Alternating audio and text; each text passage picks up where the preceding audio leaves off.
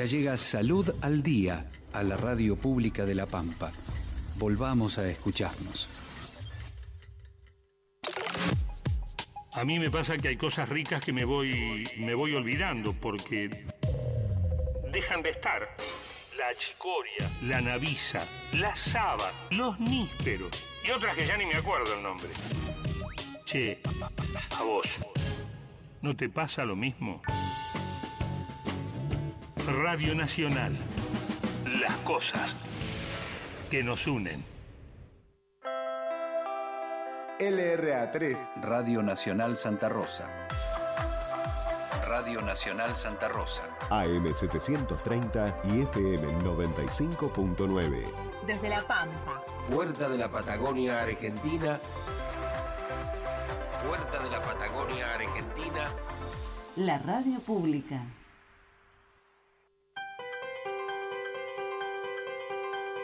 Radio Nacional Argentina presenta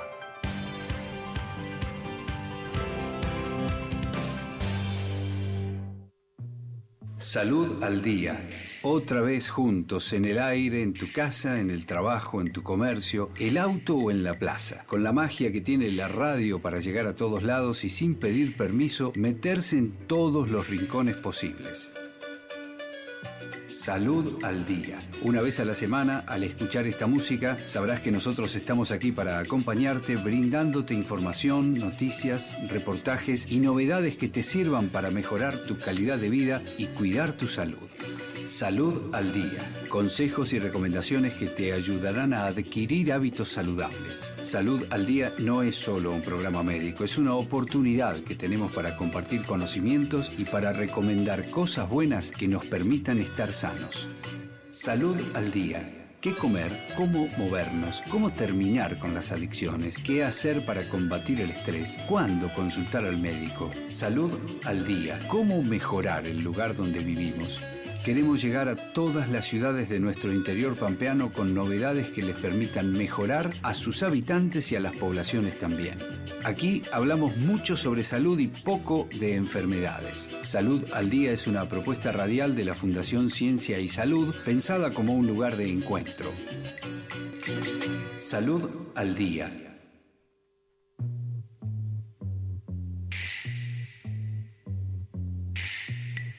Buenas tardes, eh, un lunes más nos encuentra aquí reunidos en la Radio Nacional eh, Santa Rosa este, para llevar adelante un nuevo programa eh, que se llama Salud al Día, como hicieron los anuncios, el avance, y que mm, patrocina la Fundación Ciencia y Salud de, de, esta ciudad en Santa Rosa La Pampa. Hoy me acompañan en el piso las compañeras, Juliana Martínez García y Natalia Fernández. Ya estamos. Buenas tardes, ¿cómo les va? Buenas tardes. Buenas tardes. Este, y en el control está el señor Lucas Santos y hoy el gran ausente que es Rolo Capelo, que está en su convalecencia y vamos a tratar de hacer algún eh, llamado para preguntarle cómo se siente. Eh, yo desde que lo conozco a Rolo siempre estuvo en la radio, además de ser actor y otras cosas que hace. No sé cómo la estará pasando en casa sin venir a que este es un mundo, ¿no? Pasa muchas horas en la radio, mucho tiempo, muchos años. Así que si no podemos eh, comunicarnos en directo, en vivo, le mandamos un gran saludo a él hoy y bueno, lo estamos esperando, ¿no? Porque su lugar no ha sido cubierto. En el día de hoy eh, yo quería eh, hacer algún comentario que editorial que no tiene que ver con la, con la política, ¿no? Siempre arrancamos hablando de la política y la situación actual. Y bueno, la política está como está, estamos eh, bastante complicados socialmente y epidemiológicamente. Eh, hoy hablaba con, unos primos y les decía, bueno, ellos eh, mandaban aliento y decían, vamos hacia adelante. Le digo, no, mira, vamos para atrás, pero yo creo que estamos tomando envión y después saldremos eyectados. Así que bueno, con esa cuota de, optimismo y de confianza, hoy quería hablar de que ya hicimos un pequeño avance la, el programa pasado sobre salud y enfermedad, ¿no? Es decir, esta visión que tiene eh, la medicina convencional, tradicional, sobre eh, las causas de la salud eh, y las causas de la enfermedad y cómo eh, nosotros perdemos la salud.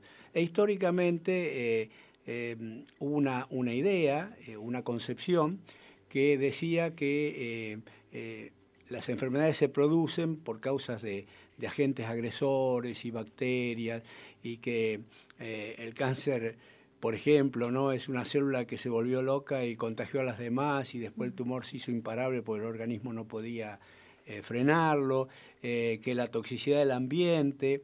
Bueno, esa era la idea, digamos, tradicional y que además en los genes ya traemos como marcado nuestro destino. Que la, reunión anterior hablamos un poco sobre el genoma. Bueno, yo hoy eh, quiero mm, decir, así muy brevemente, aunque da para, poder charlarlo, este, que las enfermedades en realidad son aprendizajes eh, que nosotros hacemos durante nuestra vida desde, desde el nacimiento. Eh, y como el estado nuestro de equilibrio y, eh, digamos, de armonía con el medio es muy inestable, como siempre digo yo, estar en equilibrio y en armonía es como, como un equilibrista que va arriba de una cuerda haciendo equilibrio. Entonces vos estás sano ahora y dentro de 10 minutos estás sumamente enfermo o te moriste. Y pensar que no, hay una definición de la OMS que es eh, el, completo estado de bienestar y armonía, que cuando uno llega a estar en bueno, ese estado. Bueno, eso, eso eh, la definición de la OMS, que es del año 1946, tiene más de 70 años, es decir, no avanzó quedó ahí. El salud es el estado de completo bienestar físico, psíquico y espiritual, y no solamente la ausencia de enfermedad. Pero lo que, a mi juicio, la, la, trabó a la, y no la dejó progresar es la palabra bienestar. La palabra bienestar, ¿qué es el bienestar? ¿El bienestar de quién? Entonces, hay como varios bienestares. Y, el bienestar es estar eh, conforme en el lugar donde vos estás con lo que haces y con lo que te rodea. Es decir, entonces el bienestar digamos, estar bien de, una persona que vive en el campo no es el mismo el que vive en la ciudad, este, y no es el mismo el que vive en Hong Kong, que es decir, entonces cambia y ya no podemos eh, eh, equiparar a todo el mundo y decir, bueno, es el completo estado de bienestar. ¿Y cuál es el bienestar? Entonces yo creo que esa definición es la que hizo, eh, de alguna manera no la dejó progresar a la, digamos, a la definición. Yo les quería contar así rápidamente eh, porque esto que hablo de lo que aprendemos, yo lo, un poco lo mamé, lo, vine trabajando de, mi historia familiar, ¿no? Mi historia familiar de, dos bisabuelos italianos, este, con, abuelos que vinieron de todos lados. Yo, yo soy justo un crisol de razas, ¿no? El, ejemplo, tengo un abuelo italiano, otro español, eh, una abuela, eh, digamos, eh, habitante nativo de aquí y otra que es alemana. Entonces, digo, ¿cuál es la, la que predomina de toda esa sangre? Tal vez todas juntas o ninguna. Entonces, esa historia de mis bisabuelos, que se llamaban Matilde y, Rafael, que vivían en un pueblito de Italia, Borello se llamaba, que está en la actualidad, su pueblo en la montaña, que en la actualidad tiene 315 habitantes. Y la casa de mis bisabuelos, hace 160 años de esto, está en pie, porque hemos visto fotos que algunos familiares eh, trajeron. Bueno, esos bisabuelos míos tuvieron cinco hijos, todos inmigrantes que llegaron a La Pampa y a la Argentina, entre ellos mi abuelo, mi abuelo Guillermo. Este, entonces, eh, hace dos años, o en el, no, tres años, eh, nos reunimos 160 familiares que de los más de 600 para ese momento, que éramos descendientes directos de estos cinco inmigrantes, ¿no? Y bueno, fue una, sorpresa tremenda encontrarte con tu familia. Muchos vivían acá y ni nos conocíamos, porque es decir, uno como no, no, no, no se vinculó con alguna rama de la familia, pasa a ser un conocido, pero no, no un vínculo familiar.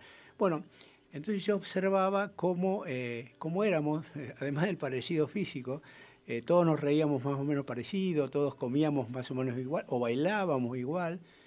Y digo, bueno, este, este es el, hilo que, conductor que, nos, que nos une. Eh, y bueno, y se habló de enfermedades, ¿no? También, porque había gente muy grande, tías de 90 años, y más o menos compartíamos las mismas enfermedades, todos. Eh, y bueno, ese molde que hicieron Rafael y Matilde allá en Borelo, es decir, se fue replicando, ¿no? Y llegó hasta nuestros días. Bueno, es un poco eh, más larga la historia, se las voy a contar por capítulos, pero quería decirles nada más que eh, esta diferencia que hay entre las causas de muerte de hace un siglo y medio o dos, que eran tres básicamente, que son la enfermedad, la, guerra, las hambrunas y las pestes. Esas eran las causas de muerte y después, después pasaron dos siglos después, desde mediados del siglo XX en adelante, las causas de muerte empezaron a ser eh, causas propias, que, que corresponden a un estilo de vida. ¿no? Empezamos a comer comida chatarra, empezamos a fumar masivamente, eh, apareció el estrés porque el tiempo no nos alcanzaba y eh, inventaron el control remoto, o sea que vos podés pasar días, meses, años y mover solamente tu pulgar sin hacer más nada, ¿no? Este, entonces, esa es la gran diferencia. Entonces, yo voy a, dejar este primer capítulo, lo sigo la, próxima, el próximo programa, diciendo que en realidad salud es mantener el equilibrio y la armonía. Es decir, no eso de la ausencia de enfermedad, no, vos tenés que tratar y que sanar no es lo mismo que curar. Curar no es lo mismo que sanar. Uno cura desde el punto de, de vista de la medicina convencional cuando desaparece el síntoma o la enfermedad. Pero eso no significa que te sanaste, porque la sanación es un proceso absolutamente individual. Es decir, hasta que no cambies tu chip, hasta que no cambies tus neuronas, es decir, siempre vas a estar expuesto. Pero no que estás expuesto a los gérmenes o a la toxicidad. Es decir, vos te volvés vulnerable, tal vez hablemos con Nati después de la inmunidad, vos te volvés vulnerable porque es decir, el mismo germen, el mismo tóxico circula para todos y sin embargo yo me enfermo y vos no y, si nos medimos anticuerpos estamos iguales, ¿no? Bueno, con eso eh, quería abrir hoy el programa, no hablar de política, tampoco dije los datos del tiempo, que los voy a decir después, porque ahora, siguiendo el desafío que, que nos ha hecho Rolo, de encontrar una nueva versión de nuestra cortina musical, este, vamos a presentar esta y ustedes después me van a decir quién es.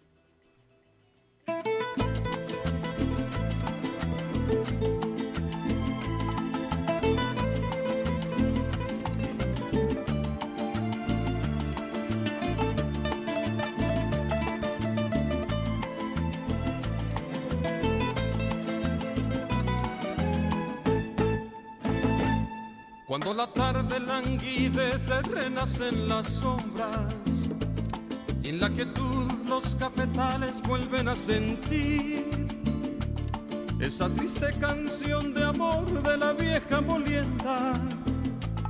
En el letargo de la noche parece gemir. Cuando la tarde languidece, renacen las sombras que tú los cafetales vuelven a sentir. Esa triste canción de amor de la vieja molienda y en el letargo de la noche parece gemir. Una pena de amor, una tristeza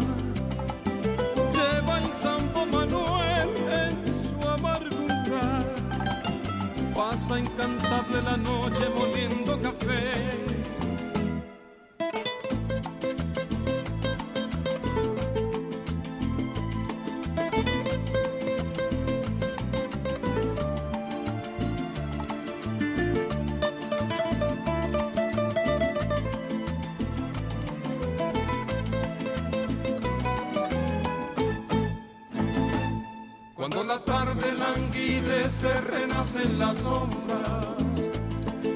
que tú los cafetales vuelven a sentir esa triste canción de amor de la vieja molienda.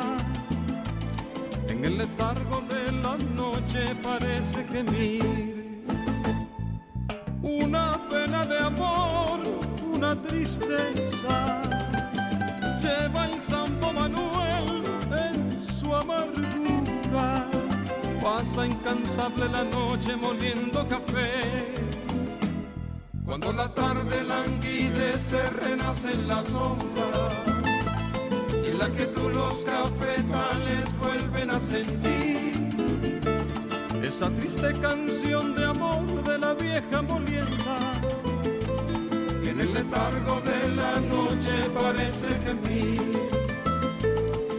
Letargo de la noche parece gemir. Nacional, la radio pública.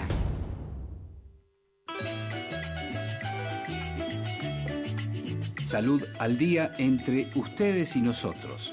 Pueden escribirnos o dejar mensajes WhatsApp 2954 36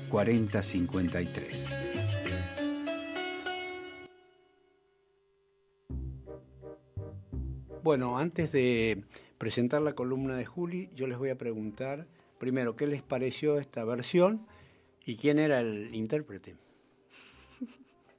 Ninguna de las dos pudo saber quién era.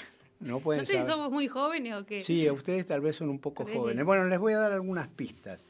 Es venezolano, de Caracas.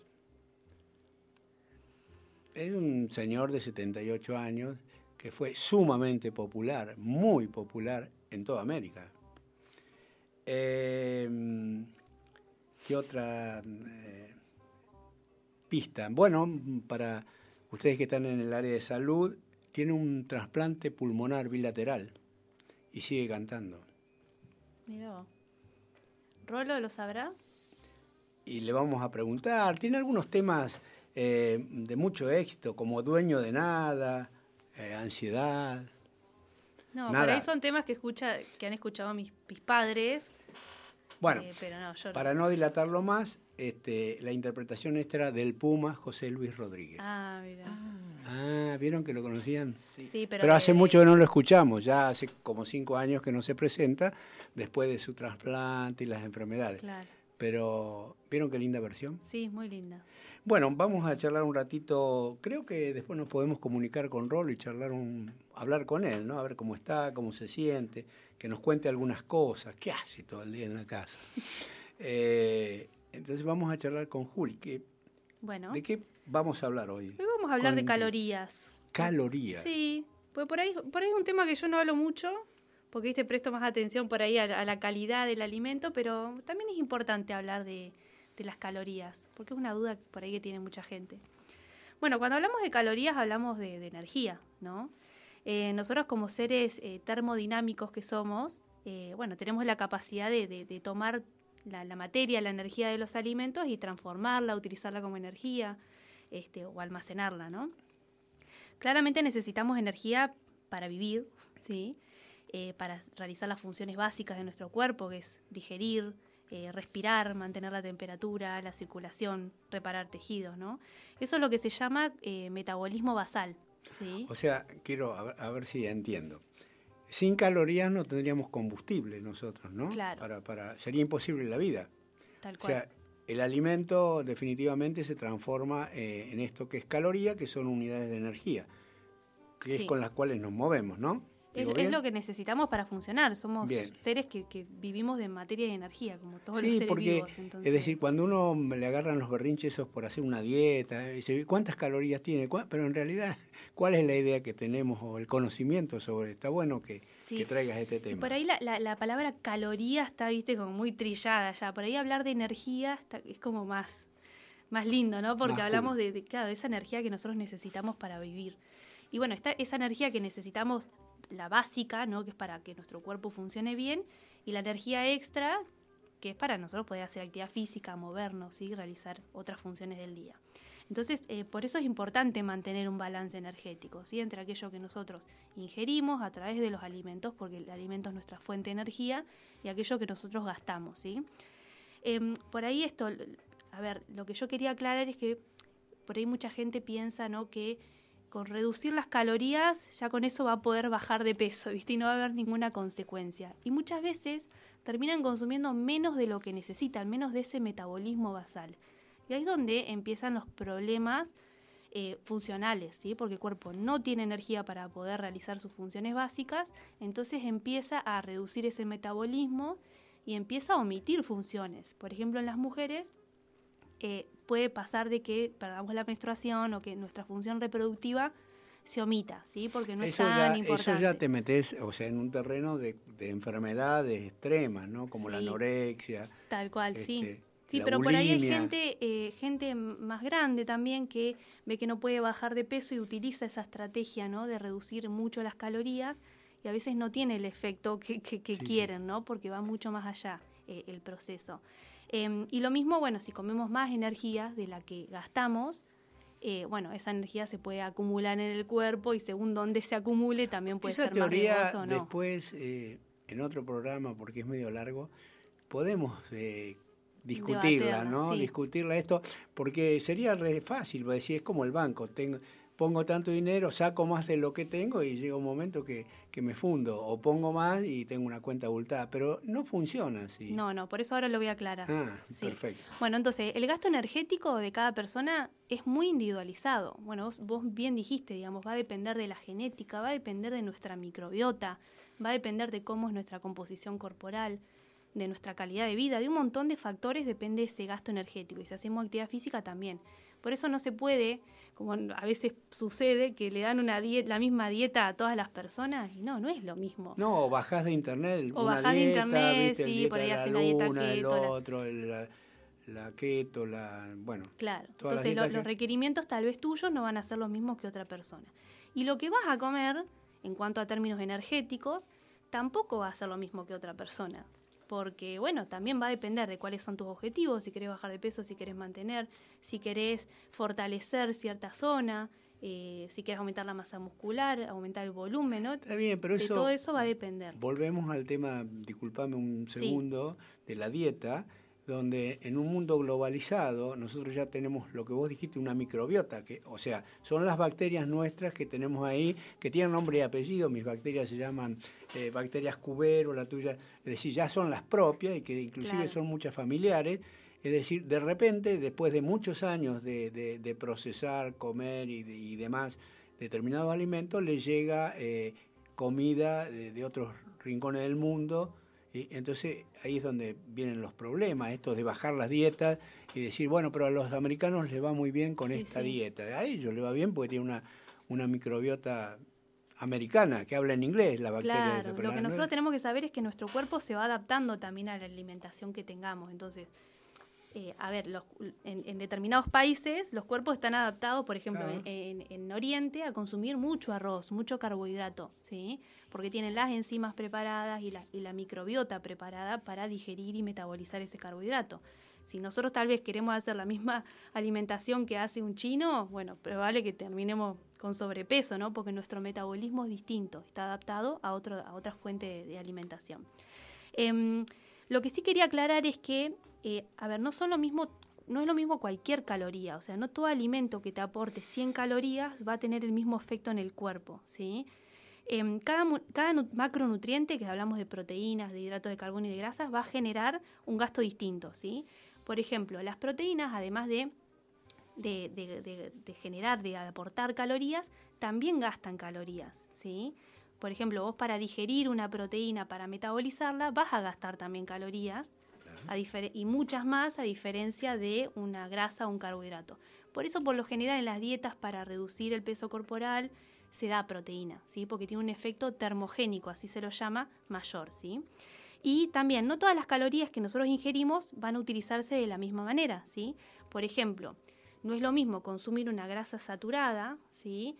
Que tal vez Ah, otro uno- día vamos a hablar de Claro, las uno la consume, bueno, la puedes utilizar, com- utilizar como energía o almacenar como triglicéridos en el cuerpo, que consumir tal vez una grasa insaturada de un aceite de oliva o incluso de un aceite, una grasa saturada de aceite de coco, que tal vez va a parar a otro lado, ¿no? A una membrana celular, a una neurona o incluso a formar hormonas sexuales, ¿no? Entonces, no todas las calorías o los alimentos que nosotros ingerimos como fuente de energía realmente se van a utilizar como energía, ¿se Exacto. entiende? Y a tu juicio, ¿cuáles son la- los alimentos que más calorías tienen? Que uno debiera decir, no, bueno, voy a comer esto, pero una porción mínima. Mira, yo utilizo alimentos de mucha, en el consultorio, de mucha densidad energética, de mucha densidad calórica, como son los frutos secos, las grasas, ¿sí? las semillas. Todo eso tiene mm, bastante densidad energética, si vos te pones a pensar, eh, tiene mucha más caloría que una fruta, pero en cuanto a nutrición, eh, tal vez el efecto que va a tener va a ser diferente, ¿sí? Em, esto también es importante considerar, porque hoy me puse a ver eh, la comparación, por ejemplo, de un turrón, del, turrón que conocemos todos, el arcor, viste, que es muy común en las dietas, que lo consumen, que nunca sabe uno de qué está hecha. Claro, lo consumen y lo dan muchas eh, nutricionistas o nutricionistas como colación, porque tiene 100 calorías. Entonces se considera que la colación más o menos 100 calorías, ¿viste? Entonces te encaja en el turrón ese que tiene un montón de jarabe de maíz, en vez de darte tal vez un puño de fruto seco o de recomendarte otra barra, que por ahí puede ser las de la marca Integra, que yo recomiendo, que tiene avena, que tiene un poco de clara de huevo, tiene frutos secos. Y me puse a comparar, y claro, ponele, el turrón ese tiene la misma cantidad de azúcar que un vaso de gaseosa. Vos fijate, y tiene 100 calorías. Y la otra barrita, que capaz mucha gente mira y dice, ah, tiene 149 calorías, tiene 50 calorías más, no, prefiero el turrón. Pero esa, esa barrita íntegra tiene 7 veces más fibra y 7 veces más proteína. Entonces, el efecto que va a tener en el cuerpo va a ser totalmente distinto. El gasto energético va a ser diferente, ¿sí? Por eso hay que considerar que... No, no, no. Es decir, yo siempre me enojo y te escucho hablar y me enoja más. En un país que tiene más del 50% de, de su población con problemas de peso y sobrepeso, es decir, si se juntan todas las nutricionistas del país que tienen todos estos conocimientos, en poco tiempo estamos todos en línea y mucho más saludable. Y sí, lo que pasa es que sigue habiendo diferencias.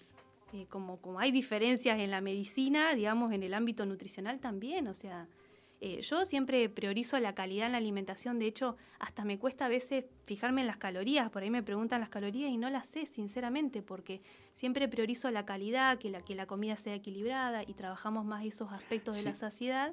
Y después, si no, si en algún momento se estanca el peso, si no llega a funcionar eso, ahí sí se pasa, digamos, a, controlar el aporte bueno, lo que pasa es que históricamente nosotros venimos de, una, de un mensaje que viene del lado de la nutrición de eh, esto de las calorías, las grasas, los hidratos de carbono y tener una balancita. No hay nada peor en tu casa que tener una balancita y tener que pesar cada uno de los alimentos y hacer una dieta estricta es tremendo y donde, o sea, nadie la cumple porque finalmente te agota y bueno. Entonces, digamos, es la historia de, del sobrepeso. Imagínate que para nosotras como nutricionistas era un estrés en la facultad estar contando con la calculadora, que encima vos decís eh, a ver, el cálculo eh, o las calorías que te aportan los alimentos a veces están resubestimadas, incluso los nutrientes están sobreestimados, porque no todos los alimentos van a ser lo mismo. Y, eso está, las calorías están calculadas en una cámara en donde se combustiona ese alimento y a partir de eso se saca más o menos la cantidad de calorías.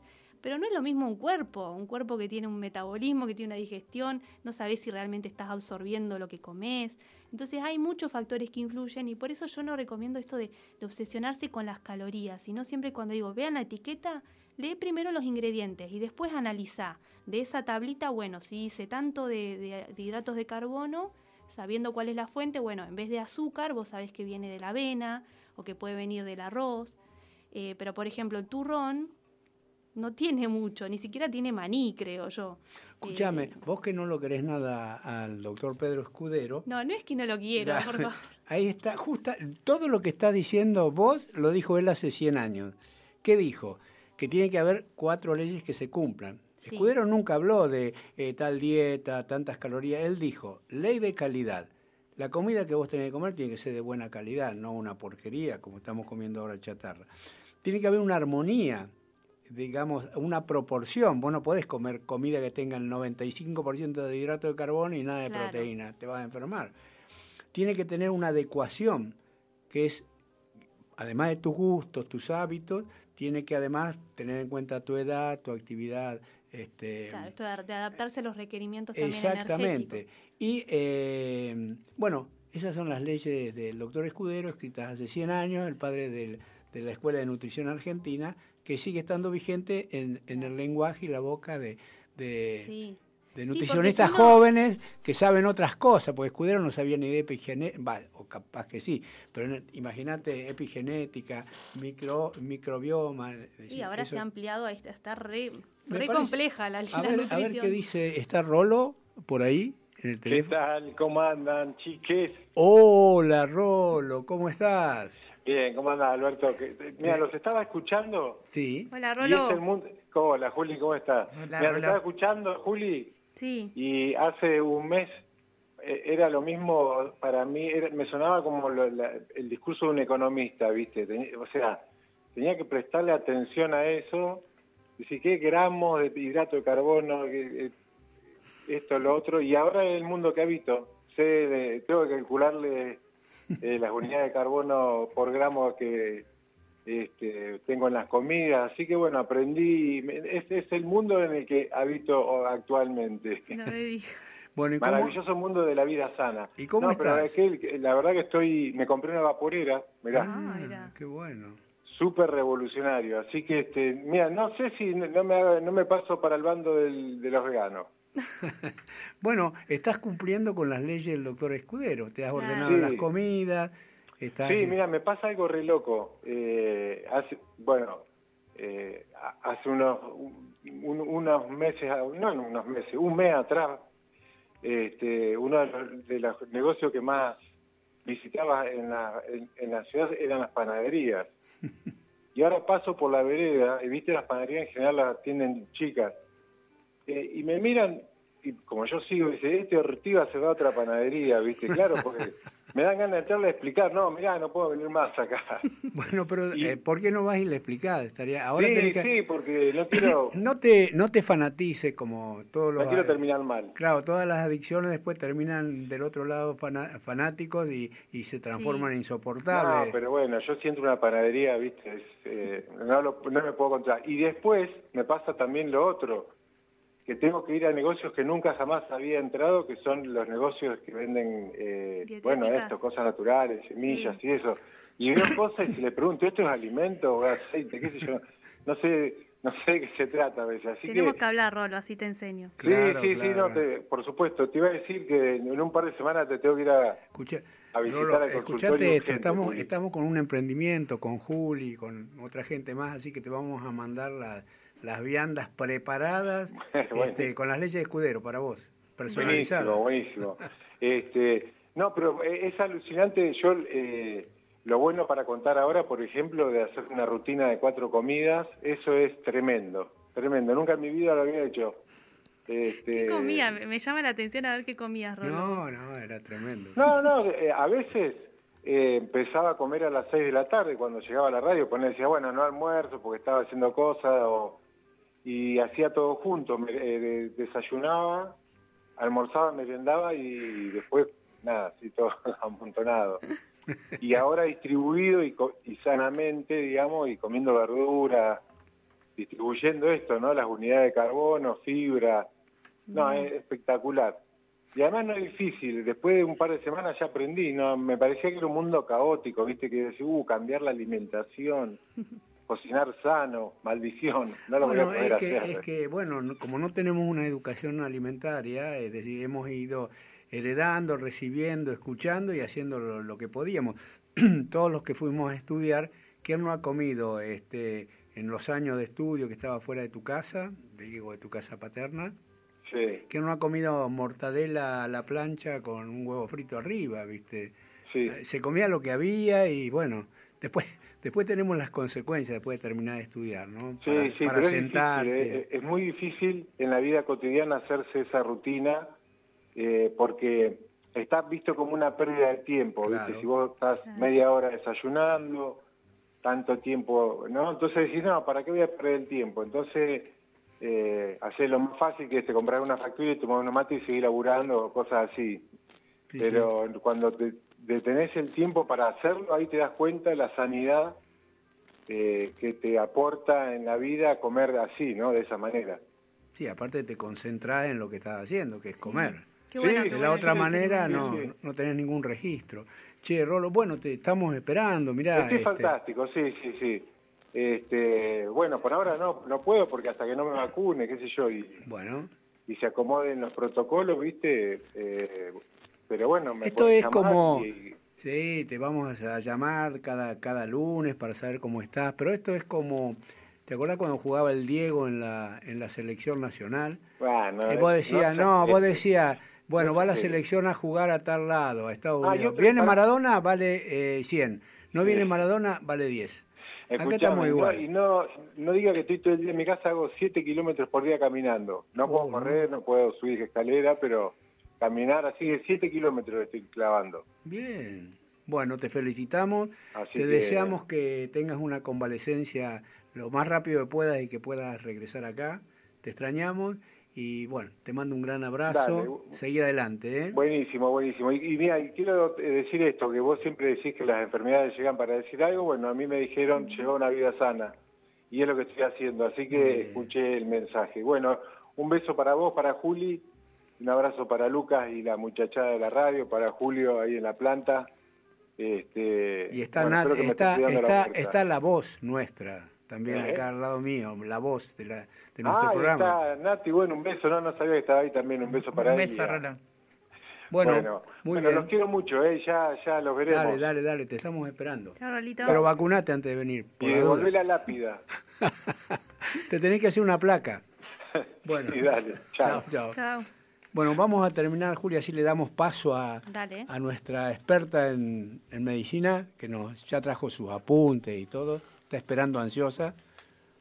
Bueno, eh, ¿algo más querés agregar sobre...? Eh, sí, por ahí decir que, mm, a ver, que cuando uno quiere bajar de peso, ¿sí? Eh, eh, la, aliment- la alimentación junto con la actividad física es muy importante. Pero a diferencia de lo que se cree que por lo general hacen, eh, porque, porque digo porque he tenido muchas pacientes que por ahí se, se obsesionan ¿no? con esto de las calorías, comen poco y a su vez hacen mucha actividad aeróbica, aeróbica, aeróbica. Y, el- y claro, el cuerpo no le funciona, o sea, no baja ni un gramo. Eh, y el problema está ahí en que, que hacen una actividad incorrecta, que están contando calorías y no, no aportando nutrientes. Em, y tener en cuenta que, que la musculación, la actividad de- física de musculación, em, mejora muchísimo el metabolismo. ¿Por qué? Porque obviamente genera músculo, el músculo eh, es un tejido que es más, más activo metabólicamente y en reposo va a gastar más calorías, además de protegerte las articulaciones, los huesos. Em, y por ahí decir eso, que, que cuando mm, una mujer por ahí está entrando en, en- en climaterio, se lo llama, o menopausia, como pueden eh, eh, conocerlo algunas, eh, hay que considerar que también el metabolismo va disminuyendo con la edad. Entonces, si vos venís comiendo lo mismo y no le sumás la actividad física, y bueno, es probable que aumentes la grasa y, y que suba de ¿Sabés peso. cómo lo tengo yo eh, graficado en, en mi mente a eso? Digo, antes, mucho más joven, eh, uno mm, subía unos kilitos, cargaba durante el invierno y después, en septiembre, por ahí, empezabas a hacer alguna dieta, alguna actividad física y yo llegaba a fin de año y me, col- me ponía el mismo short de baño, la misma... Bueno, ahora ya eso Ya no. no. ocurre más. Tengo Y que sí, estar también todo hay el que aceptar eso, que el todo año, cambiando. todo el año tengo que estar para ver si. eh, Bueno, vamos a hacer un, un pequeño corte y ya venimos con Nati a hablar de un tema muy interesante. ¿eh? Salud al día. ¿Cómo mejorar el lugar donde vivimos? Queremos llegar a todas las ciudades de nuestro interior pampeano con novedades que les permitan mejorar a sus habitantes y a las poblaciones también. Aquí hablamos mucho sobre salud y poco de enfermedades. Salud al Día es una propuesta radial de la Fundación Ciencia y Salud pensada como un lugar de encuentro.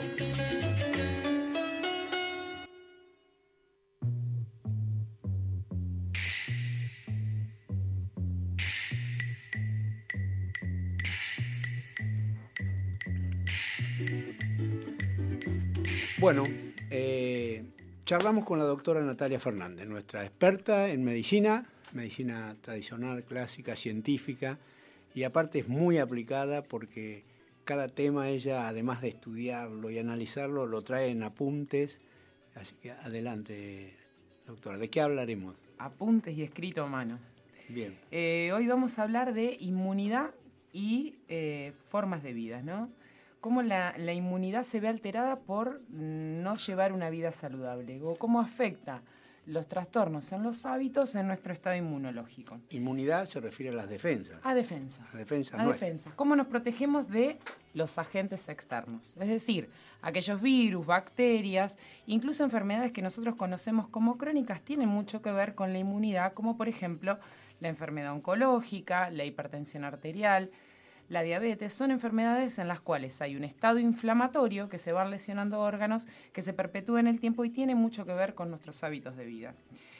Eh, tenemos, siempre relacionamos la inmunidad y la nutrición. Es decir, esto que nos decían nuestros papás, nuestras abuelas, dale vitaminas al nene así en el invierno no se resfría. Tenían razón. Y, y, dale jugo de naranja, que esté gordito. gordito. Que, esté, gordito, y a algunos papás se les iba la mano. Pero eh, los nutrientes sí, quizás son lo que más relacionamos con nuestro estado inmunológico. Y hay muchos nutrientes que científicamente han comprobado que su déficit genera un déficit inmunológico y eh, su, digamos, su buen estado basal corporal eh, hacen que nuestro, sistema inmunológico funcione mejor. El más conocido es la vitamina C, que la incorporamos a través de los cítricos, de los tomates, de las hortalizas. ¿Por qué eh, afecta, digamos, el déficit de vitamina C la inmunidad? Porque cuando tenemos déficit de vitamina C lo que ocurre es que hay menor producción de algo que se llama interferón. ¿Qué es el interferón? Es el mediador que nuestro sistema inmunológico eh, acciona para poder combatir las enfermedades virales. El interferón es nuestro. El, interferón nuestro. Lo fabricamos nosotros. Exactamente. Muchas de las cosas que en medicina se aplican también las producimos nosotros. El interferón, por ejemplo. Sí, digo, después lo toma la industria farmacéutica, lo saca, lo procesa y viene como una eh, droga de afuera. Pero en realidad, igual que la morfina y todo lo demás, que son naturales, las producimos nosotros, y cuando tenemos déficit de vitamina C, tenemos déficit de interferón y somos más propensos a las infecciones virales y a la mala evolución de las infecciones virales. No quiere decir que si nos tomamos todas las mañanas, nos comemos 5 o 6 naranjas, no vamos a tener infecciones virales.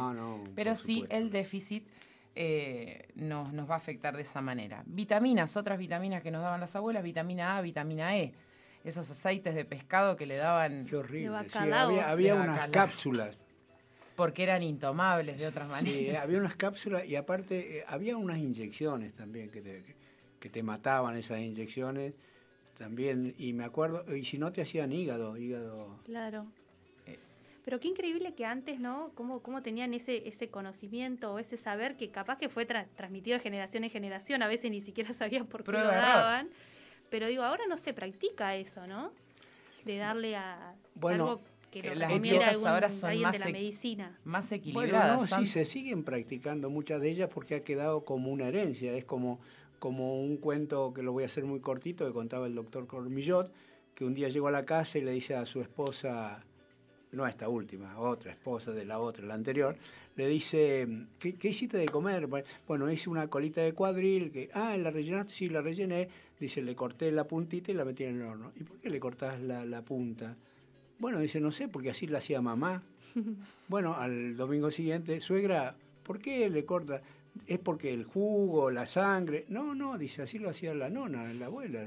Entonces fueron a la casa de la abuela y le preguntaron, dice, ¿por qué nona le corta eh, la puntita? Eh, dice, ¿no ve que el horno es chico? Ah, claro. Bueno, nosotros seguimos esa línea, perdón, ¿eh? Por la pero las vitaminas que decíamos recién, la vitamina E, vitamina A, eh, cuando tenemos déficit de estas vitaminas que vienen principalmente en cereales, en aceites, en frutos secos, en verduras de hojas verdes, cuando tenemos déficit de ellas lo que ocurre es que perdemos integridad de la mucosa y de las mucosas, perdón, y de la piel. Eso nos hace más propensos a infecciones en la boca, eh, el tipo de la gingivitis, infecciones en la piel. Complejos vitamínicos B, que esos nosotros todos conocemos de las frutas, de las verduras, de las legumbres que eh, las tomamos a partir de ahí. Lo que ocurre cuando tenemos déficit de algunas vitaminas B y de ácido fólico hay que una disminución de los linfocitos. El sistema inmunológico es muy complejo, quizás el sistema menos conocido de todo el organismo humano, conjuntamente con el sistema nervioso central y, la actividad neurológica, que eh, tiene varios componentes. Los componentes celulares son linfocitos, después tenemos otros que se llaman macrófagos, todos tienen funciones diferentes. Los linfocitos son parte de las células que se afectan, por ejemplo, con enfermedades como el HIV. Perdóname, ¿esto sería equiparable a, decir, como un sistema de defensa de un país que tiene la Fuerza Aérea, los terrestres, la Marina, y cada uno de ellos a su vez, así sería. Los linfocitos serían nuestras fuerzas Pensando en una, eh, teniendo un pensamiento beligerante de que, esto es una guerra, que estamos en guerra con, con la naturaleza, que no es así. Pero digo para, para comparar. La medicina clásica y la guerra tienen una relación tan estrecha que hasta usamos el, idioma de los, militares. Sí, por eso, por eso tenemos pabellones en los hospitales, usamos rifles sanitarios. Hacemos guardias. Hacemos guardia, hay que luchar contra el cáncer. Pues sí, tienen una... Estamos ganando la batalla contra el COVID. la batalla, sí, sí, es un lenguaje militar. Em, bueno, como les decía, disminuyen esas fuerzas tácticas de nuestro sistema inmunológico que son los linfocitos. ¿De qué se encargan los linfocitos?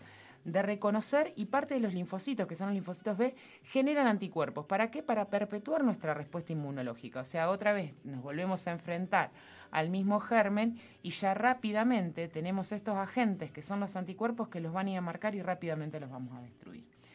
Cuando tenemos déficit de ácido fólico y de vitamina B, también tenemos un déficit de la acción de los linfocitos. O sea, esos eh, glóbulos que se llaman linfocitos son los que se encargan de formar y producen anticuerpos, que los anticuerpos serían como digamos, soldados específicos. Nuestra memoria inmunológica. Claro, es para, para o sea, eso, el linfocito es general, pero estos anticuerpos serían para tal enfermedad, para tal germen, para tan individualizados nuestras fuerzas especiales, la táctica. Bien.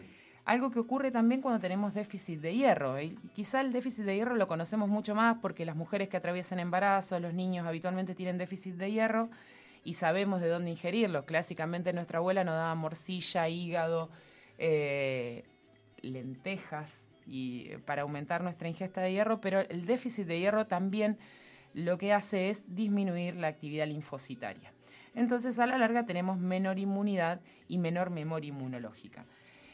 Y algo eh, que, ya tiene más relevancia en estos últimos años son los elementos como el zinc y el selenio. Algo que ocurre, digamos, con el zinc, el déficit de zinc también disminuye la respuesta linfocitaria, como ocurre con el complejo vitamínico B y como ocurre con el hierro, y se relaciona mucho con las dietas. Esto que decía Julieta recién de las dietas muy hipocalóricas, eh, tienen en general quienes hacen estas dietas tan estrictas déficit de zinc y lo mismo le ocurre a quienes desarrollan actividades deportivas pero en un modo excesivo. Esos cuerpos sobreentrenados en realidad tienen déficit de zinc que a la larga incluso como también actúa sobre nuestro sistema neurológico, también tienen un aumento, un incremento de la depresión. Nosotros relacionamos a la actividad física con algo que nos pone alegres porque generamos endorfina, que es nuestra morfina natural.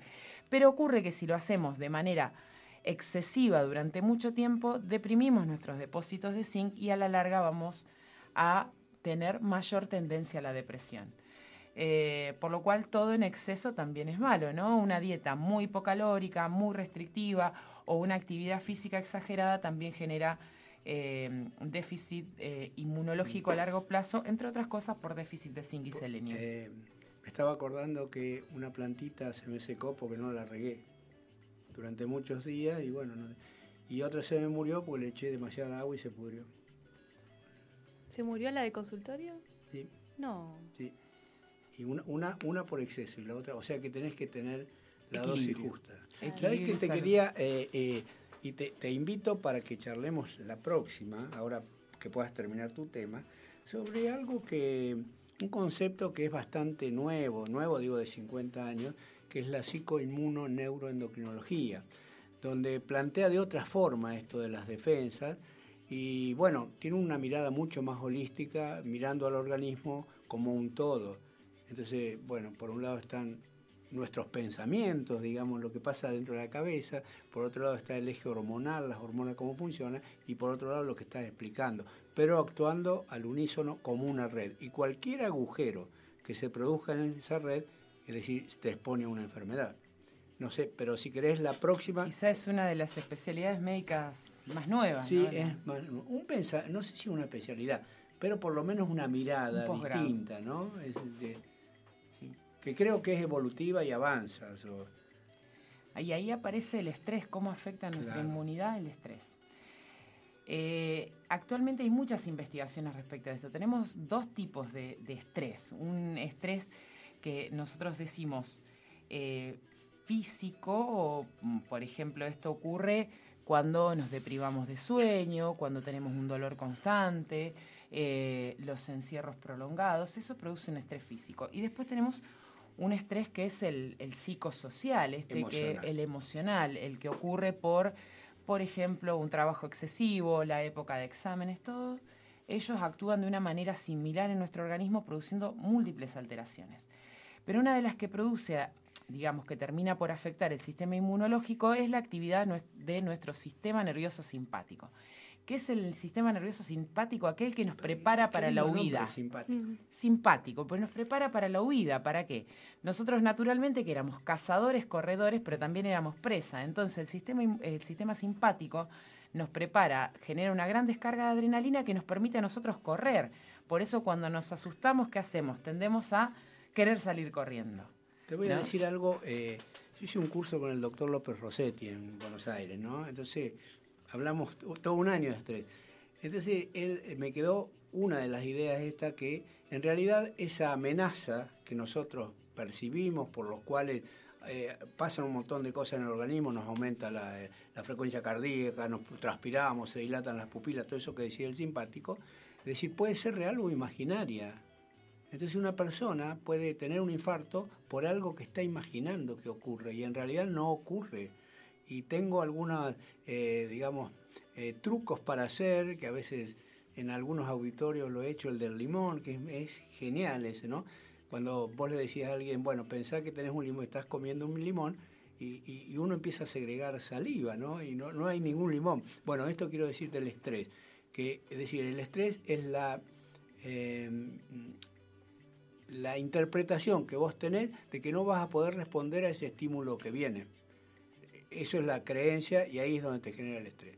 El estímulo ese que viene puede ser un león de verdad o puede ser un león imaginario. Mejor sentate en un Peugeot y anda en un león de cuatro ruedas. O nuestro jefe que va a venir antes. Claro. Eh, ocurre que eh, esta activación del sistema simpático va a producir algunas hormonas que se, que se segregan arriba de los riñones. Se llaman glándulas suprarrenales. Entre ellas unas que son corticoides. ¿Para qué tomamos los corticoides nosotros como medicina? Para bajar nuestro sistema inmunológico. Entonces, lo que ocurre es que vamos a producir un estado antiinflamatorio, es decir, de poca capacidad de defensas, producto de ese estrés crónico y permanente por aumento de la liberación de corticoides porque se aumentó la liberación de adrenalina. Vos dirías que hay un estrés agudo y uno crónico. Y uno una exposición crónica a estrés. Cuando ya uno se resigna y dice esto ya no puede cambiar y bueno, y se adapta a esa situación de disconfort o de... Por eso la importancia de poder adaptarse y tener estrategias para adaptarse a situaciones de estrés, porque esto va a generar un impacto físico que va a terminar por generar una inmunodepresión, una inmunosupresión, que va a aumentar la manifestación de enfermedades, ya sean infecciosas porque no tenemos capacidad de defendernos, o enfermedades crónicas. Siete de cada diez, eh, bueno, eh, usted es un experto en eso, pero siete de cada diez pacientes oncológicos podrían haber evitado esa enfermedad si tuvieran hábitos de vida diferentes. Y el estrés es eh, una de las de nuestros malos hábitos. Mi maestro, el doctor Esteve, siempre decía que el 80% de los cánceres, de alguna manera, más allá de lo que vos tengas genéticamente, se termina desarrollando por lo que comés, por lo que respirás, por lo que... Pero él obviaba o no lo sabía o soslayaba. ¿Y lo que pensás? Por lo que pensás mm. también. Nosotros tenemos, no sé de dónde sacan los datos en la neurociencia, siempre me quedo, lo escucho al doctor Mann y digo, ¿dónde saca ese dato? Que tenemos 40.000 a 60.000 pensamientos por día. 40.000 a 60.000 pensamientos, de los cuales la mitad son negativos. Es el estado que... ¿Y cómo, es decir, vos crees que la gente, todos nosotros, tendremos un estrés con esto del, de estar en la pandemia, con, la amenaza permanente, ahora viene el virus de Manao. La amenaza permanente, la sobreinformación, el encierro, el cambio social, todo eso es un estrés permanente. Claro, el tema es quién se adapta, quién no. Han aumentado los casos de consultas cardiológicas, y, o sea, donde uno sabe que hay una enfermedad que está directamente vinculada Y, y además este miedo permanente, este, este sentido de amenaza permanente, hace que también descuidemos nuestras enfermedades crónicas. Desde el ámbito de salud, desde sanidad y desde los pacientes también. Entonces, no, no me quiero ir a hacer un control, lo escuchamos un montón de veces, no quiero ir a hacer el control o no quiero ir a hacer lo que debería hacer cualquier persona según la etapa de vida que transcurra por si me contagio en el consultorio, por si. Entonces, aumentaron nuestras Yo estaba pensando en los valores sanguíneos, porque ahora yo veo que, es como más, más nuevo esto de que en la medicina se esté pidiendo, ¿no? El cortisol, la PCR, algunas vitaminas, que antes yo, yo he ido a la ginecóloga a ponerle, le he dicho, che, mira, ¿me, ¿me puedo medir el cortisol? ¿Me puedo medir la B12? Y me lo negaba, o sea, me llegó a negar esa medición. Yo digo, si es mi derecho, o sea, yo quiero conocer cómo está mi cuerpo. Digo, ¿por qué a veces se niegan o por qué no, no se lo da como rutina tampoco? Porque creo que las deficiencias de vitaminas, y, estos marcadores del estrés son bastante comunes. Por lo menos para que la gente sepa. No, bueno, pero vos sos una persona que estás vinculada al ámbito de salud, conoces enfermedades, pero imagínate que cada uno que viene al consultorio te dice a mí, yo quiero que me haga una ecografía de... Entonces no se puede, uno tiene que tener... Mira, te voy a decir por qué. Hoy tuve un ejemplo este, eh, asistiendo a, la mamá de una, de una compañera. Eh, que alguien le había pedido un estudio y le digo, ¿para qué te pidieron ese estudio? Bueno, me lo pidieron para ver si había algo. Bueno, le digo, el que no sabe lo que busca no entiende lo que encuentra, porque lo peor que te puede pasar, te puede pasar es que haya algo. Y quien te pidió el estudio decidiera ver qué encontraba. Ahí empieza el drama del paciente. Para eso uno estudia todos los años estudia, hace las residencias para poder ayudar y tener una orientación de acuerdo al síntoma. Es decir, el paciente habla, habla a su cuerpo y te está diciendo, y vos, que tenés todos los años de estudio, interpretás. Eso no quiere decir que el paciente no pueda opinar, por supuesto que sí. Se nos termina el tiempo. Dejamos probióticos para otra vez. Uh, no, bueno, para la próxima. Porque para la próxima vamos a hacer un poquito de psicoinmunoneuroendocrinología y probióticos. ¿Eh? Y vos también puedes participar, con él sabes mucho de eso, Dale. ¿eh? de probióticos. Este, bueno, se nos terminó el programa y al final, que no, no dije ni, ni la temperatura, nada. Bueno, ya no me van a probar como conductor de, porque no digo la temperatura, el viento, de dónde vi, ¿cuánto hace? 20 grados, ¿no? 20 grados, más o menos, 19, 20 grados. Este, y estos días vienen lindos. Creo que eh, me parece que el miércoles hay un poco de nubosidad, pero vieron lo que fue el sábado, el domingo, lo que fue el día de hoy. Bueno, ojalá tengamos este otoño tan hermoso. Tengo que cambiar toda la huerta porque 24 grados, gracias. Este, ya viene, hay que hacer la, renovación del otoño. Después les voy a contar qué es lo que voy a sembrar. Que, viene para otoño también. Claro. qué verduras hay. Exactamente. Bueno, Muchas gracias, chicas. Bueno. Que nos vaya bien a todos. Saludos a la audiencia y nos vemos el próximo lunes. Los sábados se repite ahora en otro horario, creo que a las 11 de la mañana este, se va a repetir este programa. Muchas gracias y nos encontramos. Bueno.